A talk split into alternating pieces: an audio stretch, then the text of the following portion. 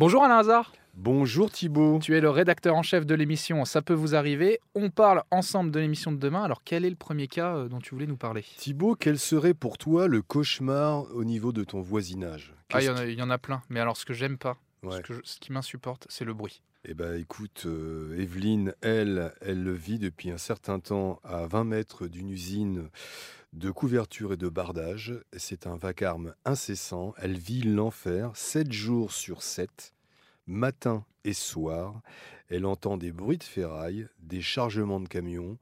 On a capté le son, on l'écoutera et crois-moi effectivement que c'est insupportable et donc euh, ça tape sur les nerfs. Et surtout, il n'y a pas de répit. Sur- surtout qu'il me semble que la, la loi autorise Ouais. un certain nombre de décibels qui ne doit pas être, qui ne doit pas là, être dépassé. Là, j'imagine, si le- tu vu, nous en parles. vu- que- vu ce qu'on entend, on est, on est très très loin en bas des records. Et quel est le, le deuxième cas euh, que tu voulais aborder? Le deuxième cas, c'est une association qui, a, qui œuvre pour des choses utiles évidemment, puisqu'elle s'occupe de l'insertion professionnelle de demandeurs d'emploi et de bénéficiaires du RSA.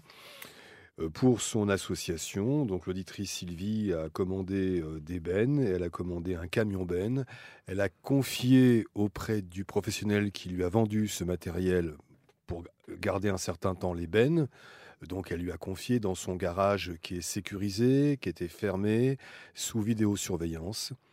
Les des, deux bennes qui, des bennes qui appartiennent euh, oui, à qui, votre auditrice. oui, qui- qui lui appartiennent, mais elle ne pouvait pas les prendre tout de suite. Évidemment. Donc elle a laissé dans le garage, elle l'a acheté auprès du garage. Donc le garage sécurisé, fermé, vidéosurveillance.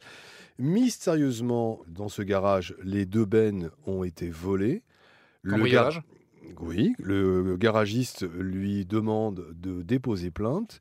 Elle a déposé plainte et depuis, elle se retourne contre le garage qui peut faire jouer son assurance, évidemment, Ça sert à puisqu'en ça. plus, il y a eu une effraction. Figure-toi qu'il a essayé de faire jouer son assurance, que son assurance ne couvre pas le sinistre. Donc, on va tout faire pour euh, appeler ce professionnel et aussi son assurance afin que notre amie Sylvie soit correctement indemnisée.